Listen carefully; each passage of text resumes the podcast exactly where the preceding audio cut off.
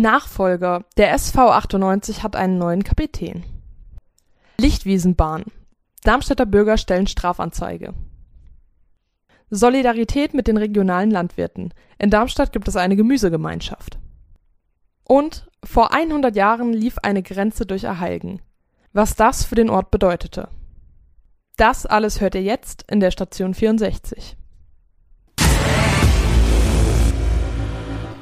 Hallo Darmstadt, hallo Südhessen, hier ist Anna und das ist die Station 64. Ich freue mich, dass ihr heute wieder eingeschaltet habt und hier kommen eure News der Woche. Wer am Dienstag das Spiel des SV Darmstadt 98 gegen den FC St. Pauli gesehen hat, wird es bereits mitbekommen haben. Die Lilien haben einen neuen Kapitän. Fabian Holland wird der Nachfolger von Aichach Zulu. Holland war bereits im Sommer zum stellvertretenden Kapitän gewählt worden. Somit ist er ein legitimer Nachfolger, begründet Trainer Dirk Schuster seine Wahl. Der frühere Kapitän Zulu hatte die Lilien kurz vor Beginn der Rückrunde verlassen. Wer damals schon bei unserem Podcast dabei war, erinnert sich vielleicht, um bei einem Verein in der Türkei Fußball zu spielen. Was ziemlich gut ist, wenn man Fußballer ist. Der neue Kapitän Holland steht bereits seit 2014 bei den Lilien unter Vertrag. Damit ist er übrigens nach Sandro Sirigu, der seit 2013 bei den Lilien spielt, der dienstälteste Profi in der Mannschaft. Sein Stellvertreter als Kapitän ist nun Marcel Franke. Ja, äh, wie eingangs schon erwähnt, wenn ihr auch das Spiel gegen den FC St. Pauli gesehen habt, dann habt ihr mitbekommen, dass Hollands Einstand als Kapitän auf jeden Fall schon mal sehr gut funktioniert hat. Das Spiel haben die Lilien am vergangenen Dienstag nämlich mit 2 zu 1 gewonnen. Dann wünschen wir mal, dass es für die Lilien und ihre neuen Kapitäne so gut weiterläuft. Immer wieder Ärger um die Lichtwiesenbahn. Sechs Darmstädter Bürger haben jetzt bei der Staatsanwaltschaft in Wiesbaden Strafanzeige gegen den Leiter von Hessen Mobil und den hessischen Wirtschafts- und Verkehrsminister gestellt. Sie werfen ihnen eine gesetzwidrige und möglicherweise strafbare Verwendung von öffentlichen Haushaltsmitteln vor. Die Beschwerde reichten sie auch beim hessischen Rechnungshof ein. Ja, die Straßenbahnstrecke zur Lichtwiese steht ja seit Jahren in der Kritik, mal mehr, mal weniger. Äh, jetzt ist mittlerweile geplant, dass der Campus Lichtwiese der TU neben Busverbindungen auch die Straßenbahnanbindung erhält, um die es hier geht.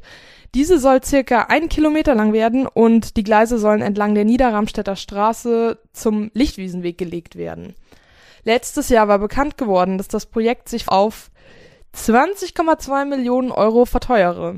Für die Stadt Darmstadt bedeutet das, äh, dass sie für die Strecke nun nicht mehr 5,8 Millionen wie vorher veranschlagt, sondern 9,4 Millionen Euro aufbringen muss. Ja, auf die Idee deshalb eine Anzeige zu stellen, kamen die sechs Darmstädter wegen ihren Zweifeln an der Wirtschaftlichkeit des Projekts. Sie führen aus, dass die HEAG mit überhöhten, fehlerhaften Fahrgastprognosen operiere.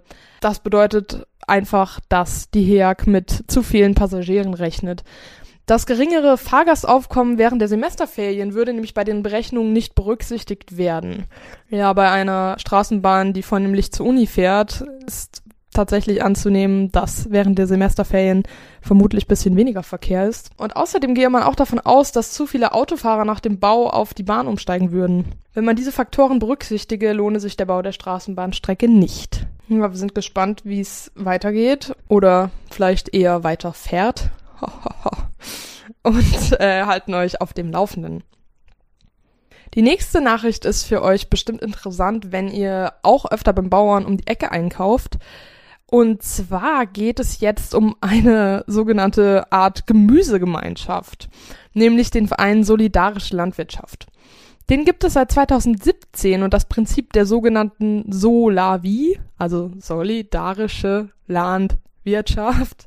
Das Prinzip ist ziemlich einfach. Verbrauchergruppen, also meist private Haushalte, arbeiten mit lokalen Partnerlandwirten zusammen.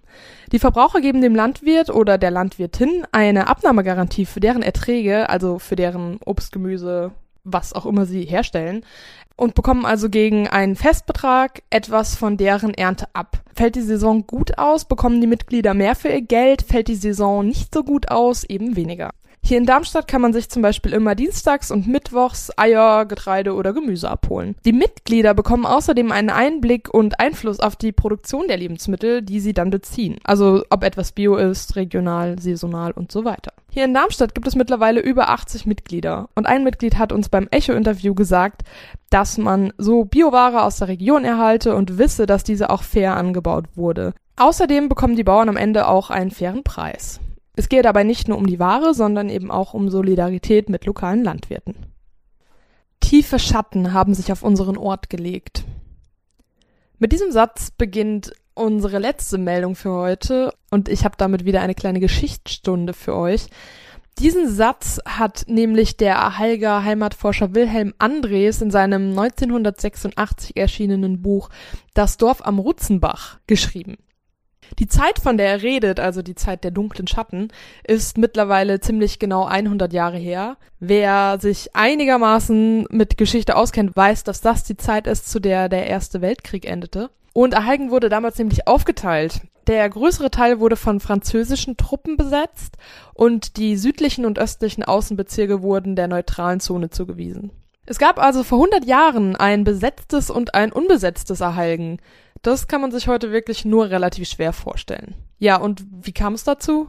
Im Dezember 1918 rückten französische Truppen von Rheinhessen aus in Teile Südhessens ein. Die meisten größeren Ortschaften wie zum Beispiel Groß-Gerau oder Rüsselsheim erhalgen.